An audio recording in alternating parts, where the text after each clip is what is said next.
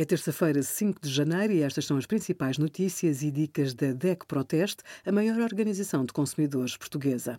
Hoje, em DECO.proteste.pt, sugerimos o valor do IMI a ser cobrado em 2021 não deverá sofrer grandes alterações. A entrevista a Kátia Gourmont, a apresentadora do programa Os Segredos da Tia Kátia, no canal 24 Kitchen, e a nossa proposta para criar o Dia Nacional da Sustentabilidade foi aprovada no Parlamento.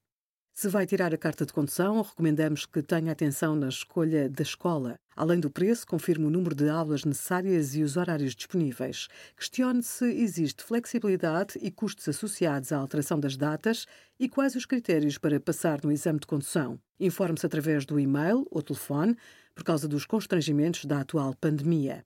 As escolas de condução estão a funcionar com medidas extraordinárias para prevenir a propagação da Covid-19, como a impossibilidade de usar a sala de espera.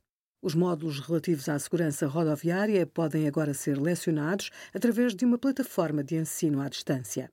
Obrigada por acompanhar a DECO Proteste a contribuir para consumidores mais informados, participativos e exigentes. Visite o nosso site em deco.proteste.pt.